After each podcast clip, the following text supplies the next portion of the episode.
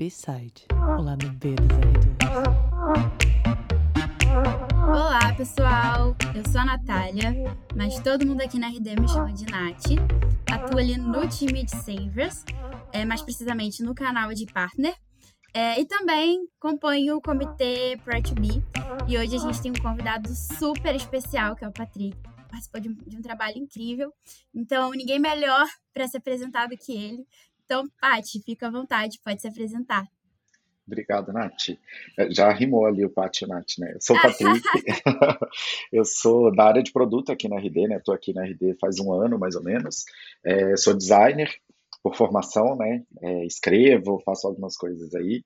Hoje vou contar um pouquinho sobre um voluntariado, né? Que eu fiz durante um bom tempo ali. Então a gente tem bastante coisa legal para falar ali. Sou é, ativista pelas causas LGBTQIAP+, então, a gente tem bastante coisa para falar aqui hoje, né, Nath? Legal.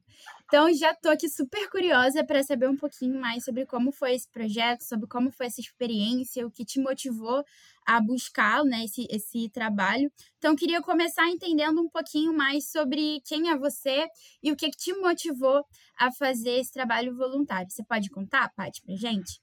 Perfeito, né? Eu amei que você colocou o Pátio aí, que é um, um nome que poucas pessoas falam, mas eu acho, eu gosto, é fofinho. é, então, eu comecei esse voluntariado em 2018, né? Mas explicando um pouquinho quem sou eu, né? É, eu sou goiano, acho que isso é uma parte super importante, assim, da minha vivência, né? Acho que principalmente como um homem gay, assim, acho que pegando essa coisa da cidade do interior e tudo mais, eu tenho entendido quanto isso é importante para minha história, assim. E essa ideia do voluntariado, ela veio muito nesse processo de descoberta, de autodescoberta, sabe? É, eu sou um homem negro, de pele clara, então tem várias coisas ali que que eu tive que fazer muitos recortes para eu conseguir me entender, sabe? Quando a gente fala de colorismo, quando a gente fala sobre ser gay no Brasil, né? Eu acho que tem várias coisas assim que eu queria muito me entender. É, em 2018, eu lá mais para o finalzinho do ano, né? Eu tive muito uma, uma necessidade de me conectar mais com a comunidade, sabe? Entender mais é, sobre a minha história, assim, entender sobre a história do Brasil, né? Como entender a história do Brasil no nosso foco LGBTQIA+, né? Então, eu queria entender quem que já tinha vindo antes, quem que estava aqui no é, estava lutando atualmente, né? E uma das formas que eu encontrei para esse estudo, assim, né, foi fazer um voluntariado. E esse meu voluntariado aconteceu na Casa 1, para quem não conhece, a Casa 1 é uma casa de apoio a pessoas LGBTQIAP+, que foram expulsas de casa, é, que estavam em alguma situação complicada ali dentro de casa, principalmente depois que saíram do armário, alguma coisa nesse sentido. E é uma casa que dá um suporte para esses, esses jovens, assim, acho que eles recebem até jovens de 18 a 24 anos, era uma faixa, não tenho certeza se ainda é esse, é, esse é, essa diferença de idade ali, mas enfim, são jovens, né, que, que vivem lá, e eles ficam aproximadamente uns quatro meses ali para conseguir se restabelecer, assim, depois desse período traumático ali dentro da casa, da casa deles, né, eles vão para casa 1 e ficam é, tendo apoio jurídico, apoio psicológico, apoio de várias formas, assim. É, e eu fiquei sabendo, né, que tinha um voluntariado, é, ali a casa foi inaugurada em 2016, então eu entrei lá depois de dois anos que a casa estava funcionando. Né? E nesse período a casa estava crescendo assim, né? então existe a Casa 1, existe o galpão que cuida mais da, da parte cultural da Casa 1. Então é um galpão que é, é, é, bem legal. Bem lá. legal.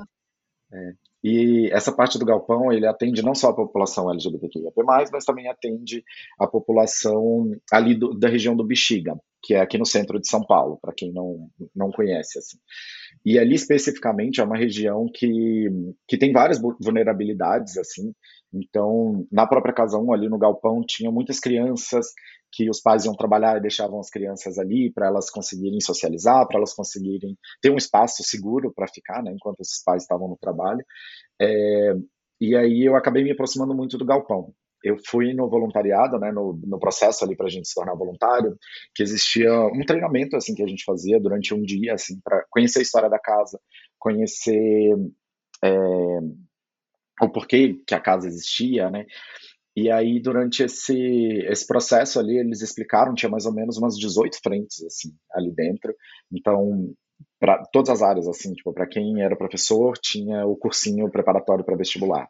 Para quem é, era de direito, né, tem a parte jurídica ali que eles também conseguiam acompanhar. E aí eu fui para o lado da costura, que foi uma coisa bem diferente, assim, do que, que eu faço no meu dia a dia, né? E foi super gostoso, assim, que eu queria realmente uma coisa. Eu bordava na época, né? Bastante, assim, tipo, então eu queria muito. E o que você bordava? Alguma coisa específica ou qualquer coisa? Nath, qualquer coisa, assim. É, é, tinha uma, tem um bordado mais moderno, assim, né? Que as temáticas dos bordados, elas são mais modernas. Então, sei lá, eu bordava a frase da Beyoncé, sabe? Tipo, colocava umas cores, umas coisas nesse ah, sentido. Ah, eu vou querer assim. depois, hein, que eu sou Little Monster. Maravilhoso. Vamos, vamos, vamos ver isso aí. Mas super. Sim.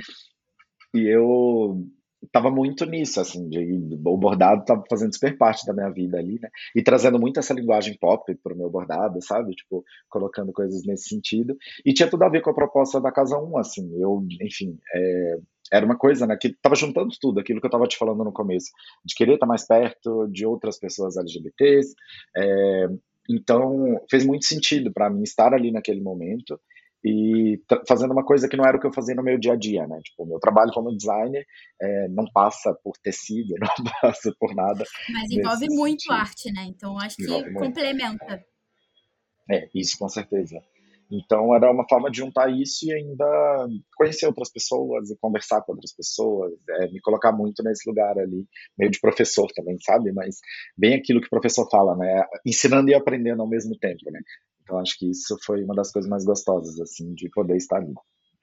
Ai, que incrível.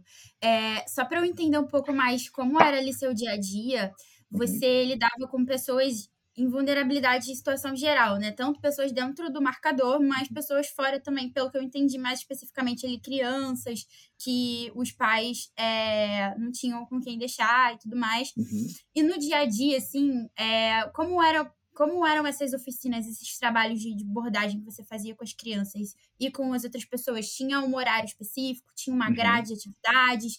É, conta um pouquinho ali da experiência. Quais foram, se você pudesse dar uma experiência assim que, nossa, Nath, essa experiência me transformou. Se você puder trazer um pouquinho pra gente, acho que vai ser bem bacana. Ótimo, Nath, perfeito. É, eram encontros semanais, era uma vez por semana, então não, é, era frequente, né? Porque toda semana eu estava ali. E a minha oficina do bordado, ela fazia. Ela estava dentro do círculo ali de, de costura, né? Então tinham as máquinas de costura, tinha a professora que dava aula de costura e eu ficava ali com bordado. Era uma oficina extremamente aberta, assim, qualquer pessoa que quisesse, chegava lá e podia fazer oficina com a gente. Então não é que ela é, não tinha um, um, conteúdo programático, assim, que cada semana você precisava ir lá acompanhando. Não era assim. Era você chegava lá e aí, enfim, a gente tinha tecido, a gente tinha agulha, a gente tinha linha, a gente dava todo o suporte ali para as pessoas e aí a pessoa ia tendo as aulinhas ali com a gente, né? Então, às vezes tinha gente que começava, chegava com várias referências lá no celular, de nossa, eu queria fazer esse bordado, como é que funciona? Então, é, eu acabei trabalhando, eu falei um pouco das crianças, essa parte que você tinha tocado ali, né? Mas acho que o meu público era tanto essas crianças que estavam ali, né? Que ficavam o dia inteiro ali. É, era uma oficina que acontecia à noite, então era depois do meu trabalho CLT ali, né? Depois das minhas oito horas CLT, eu ia para esse voluntariado. Literalmente um lado B, né? Super lado B, exatamente. Era tipo, virou ali fui pro meu lado B. Era exatamente isso.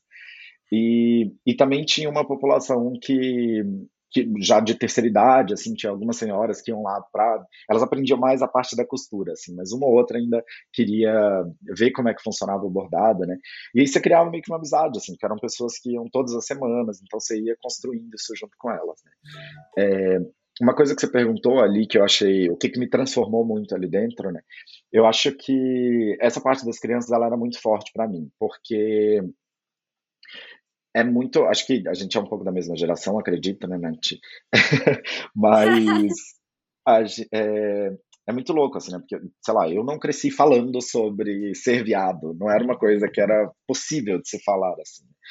E as crianças com, tipo, 8, 9, 10 anos de idade, ai, tio, eu quero aprender a abordar a bandeira trans, tipo, umas coisas assim que eu ficava, caramba, é isso, sabe? As crianças estão tratando isso com uma naturalidade muito absurda. Estamos assim, seguindo. Assim, tipo, é uma sensação é... de assim, estamos seguindo, né? Estamos evoluindo. Isso, isso. E aí, nossa, eu arrepio pensando nisso, assim, porque era realmente isso, sabe? Tipo, as crianças chegando e, e discutindo de forma muito tranquila, assim, e, e realmente tinham pessoas trans que estavam lá para aprender a bordar, a costurar também, e de todas as outras letras, assim, né? E as crianças, enfim, às vezes elas falavam, reproduziam alguma coisa que a gente parava e perguntava para ela, né? Tipo, ó, oh, isso que você falou, o que, que você entendeu que você acabou de falar, sabe? Tipo, uhum. Por exemplo, eu lembro muito de uma aluna que era trans, né? E aí, uma vez um aluno chegou, tratou ela no masculino e não sei o quê, e ela corrigiu, né? Tipo, não, meu nome é a fulana. Tipo, e aí a criança insistiu, não sei o quê, e a gente foi conversar com a criança assim, não, sabe? Não é bronca, não é esse lugar que a gente acredita, né? Mas a gente chegou e perguntou, tipo, olha, como é que, por que que você falou desse jeito, não sei o quê. E a gente ia entendendo, assim, sabe? Da onde a criança ia reproduzindo aquilo, daqui a pouco ela já não estava mais falando daquele jeito, já estava tratando ela do jeito que, que ela queria ser tratada, né? Então, acho que tudo isso, acho que foi o que ficou mais marcante, assim, essa relação com as crianças, principalmente, assim. E a dificuldade Nossa, que elas tinham de colocar a linha na agulha. Isso era de qualquer idade. Criança, a pessoa mais velha ali. Ninguém conseguia colocar linha na agulha. Eu não tenho a menor dúvida disso. Até hoje. Eu não, vou, eu não vou nem falar quantos anos eu tenho, porque os ouvintes vão rir da minha cara. Mas, assim, até hoje eu tenho muita dificuldade de colocar a linha na agulha. Nath, era Meu namorado até perguntou assim pra mim: Ai, ah, você sabe, você sabe costurar? Tô precisando costurar um negócio, isso aqui é do trabalho. Eu falei assim: olha, eu posso tentar. Agora, se eu vou conseguir, é outra história. Primeiro desafio é colocar a linha, depois, vamos lá, tem o um negócio da coordenação motora. É, é exatamente isso. Mas que, que, incrível, Paty, assim, lidar com crianças é, é, literalmente lidar com o futuro, né? Eu acho que uhum.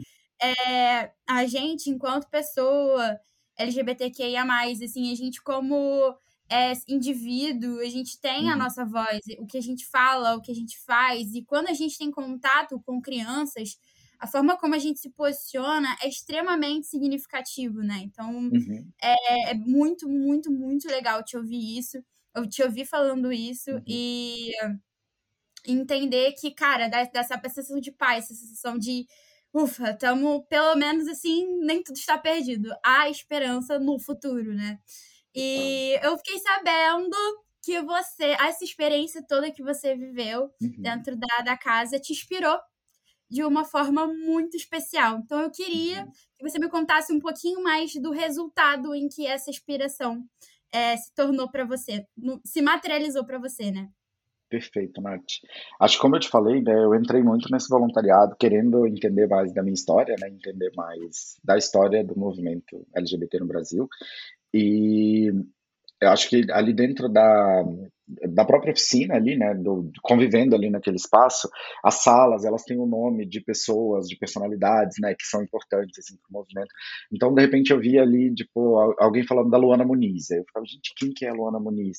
E aí, aguardando para pesquisar depois. A Luana Muniz é, é, é, uma ativista, né, ela faleceu faz alguns anos, é, enfim, ela tem uma história incrível, assim, também, ela também teve uma casa no Rio de Janeiro e tudo mais, e, e aí eu fui pesquisando, assim, fui, tipo, nossa, eu tô me sentindo muito ignorante, assim, de não conhecer essas pessoas, sabe? Quando você se sente mal, assim, de tipo, parece que era para eu conhecer. É, eu tenho acesso à informação, eu consigo pesquisar sobre isso, acho que eu preciso conhecer essas pessoas. E eu fui anotando literalmente nas notas do celular, assim, tipo, se eu escutava alguém falando algum nome, eu ia anotando, assim, onde é que eu esbarrava, sei lá, um post no Instagram, alguma coisa eu ia, e fui guardando isso, assim, para eu, tipo, ah, daqui a pouco eu pesquiso, né? E isso acabou se tornando, veio a pandemia, em 2020, né? Esse voluntariado aconteceu em 2019 até o comecinho de 2020, é, então, esse processo de 2020, né, eu estava muito num movimento de ilustração, estava é, fazendo aqueles cursos online, né, de a gente aprender a ilustrar e tudo mais. E aí eu comecei a ilustrar essas personalidades que estavam ali no meu celular. Eu pesquisava a história e aproveitava para treinar retratos. Né. Isso acabou se tornando um livro. Foi um livro que eu lancei de forma independente, que é meu orgulho de vida, assim. Ele chama Bichas Brasileiras. É, é, eu, eu, tenho muito orgulho, assim, que eu conto a história de 30 personalidades com ilustrações que são minhas, né? É, e esse livro acabou gerando um segundo livro, porque esse primeiro eu fiz de forma independente, né?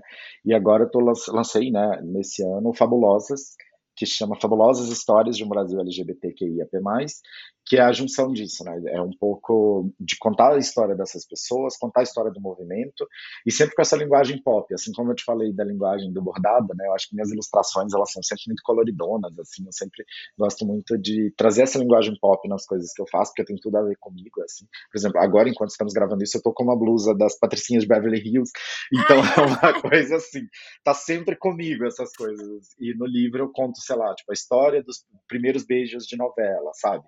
eu faço um compilado de, sei lá, as músicas LGBTs no Brasil. Então, é uma junção de tudo isso, assim, tipo, o que, que é a minha linguagem com essa história do Brasil, né? Então é um livro que é fácil de ler, assim, ele tem quase 400 páginas, mas em uma sentada, assim, é possível ler ele, assim, então acho que esse voluntariado foi chegando nesse outro lugar também, de, de sei lá, de virar um produto, né? De virar uma, uma forma de não só eu conhecer a história LGBTQIA brasileira, mas levar isso para outras pessoas também conhecerem, como se fosse uma conversa mesmo, sabe? Eu acho que a ideia do livro é essa. Registrar a nossa história, né? Registrar Super. o nosso passado, registrar, saber, saber como a gente chegou, chegou até agora. É extremamente importante esse trabalho. Parabéns. Quero saber onde que eu encontro os seus livros. Ótimo. É, tem todas as livrarias, é o sonho de qualquer pessoa poder falar isso, né? Tem todas as livrarias do Brasil, mas realmente tem na Amazon, tem é americana, é chique, tá? todas, todas, todas. É, tá facinho de encontrar. Então, eu indico, é uma leitura legal, é, é fácil de ler, assim, é bem gostosinho e tá facinho de achar. Legal. E por fim, Tati, última pergunta. Qual que é a dica que você dá de ouro para quem amou a ideia de se voluntariar para algum projeto Perfeito. dentro ou fora do, do nosso marcador? Qual que é a dica que você dá de ouro para encaixar na, nessa nossa rotina de R2? E a pessoa também tem um lado B super bacana como esse. Amo. Nath, eu acho que eu primeiro de tudo é você se despir daquela ideia do Salvador, sabe? Que a gente tem às vezes de eu vou lá uhum. fazer um e vou, enfim, ensinar as coisas para aquela pessoa que não tem condições, não sei o quê. Eu acho que é longe disso, sabe? Quando você mergulha em qualquer voluntariado, você vai descobrindo que é, é, é muito longe disso, assim. Então acho que a primeira coisa é tirar essa ideia de ser super-herói, super-heroína, é, e ir lá para aprender também. Eu acho que é, é, muito uma troca. Tipo, você tem algum aprendizado que você vai passar para outra pessoa, outra pessoa tem um aprendizado que ela também vai te passar, e aquilo vai se tornar uma outra coisa ali. Tipo, acho que esse é o principal ponto. E uma coisa que eu acho muito legal, assim, que eu já fiz outro voluntariado também, que era mais na área de design, assim, então eu diagramava uma revista e tudo mais. Então era um pouco mais cansativo, sabe? Porque o lado A era parecido com o lado B. Então eu fechava o meu computador abria de novo e continuava fazendo a mesma coisa, só com outra temática. Então, Usava ir pro bordado. cérebro, né? Exatamente, isso. Ir pro bordado era outra coisa. Então, acho que é legal isso, sabe? A gente pensar nos nossos hobbies, assim, a gente tem muita, muito aquilo de transformar nosso hobby em trabalho, né? Tipo, ir nessa lógica capitalista do trabalho, tudo tem que ser trabalho, né? E aí, acho que esse lugar do voluntariado é isso, assim, tipo, acho que tinha muito aprendizado ali, que eu acho que é legal você pensar em outra coisa que você gosta de fazer, que não é necessariamente o que você já faz no seu dia a dia. Então, é a dica que eu posso deixar aqui hoje. Obrigada, Patrick, pelo papo. É, você não tem ideia do quanto conversar com você me inspirou. Eu tenho certeza que vai inspirar outros R2 ouvintes também. Então, a gente fica por aqui. Espero que vocês tenham gostado desse episódio. E vamos lá, Patrick, se você quiser deixar um recado aí pra galera, fica à vontade. Ah, gente, acho que é isso. Eu queria agradecer. Obrigado, Nath. Obrigado a todo mundo aí que, pelo convite, né, de poder falar aqui também. Acho que é, foi muito gostoso, assim, um papo super leve, divertido. Espero que vocês também tenham sentido isso escutando. E é isso, qualquer coisa, me chamem aí, vamos conversar, vamos continuar essa conversa, que eu acho que a ideia é essa. Abrir mais portas. E esse foi o Lado B de hoje. Tchau, gente. Beijo.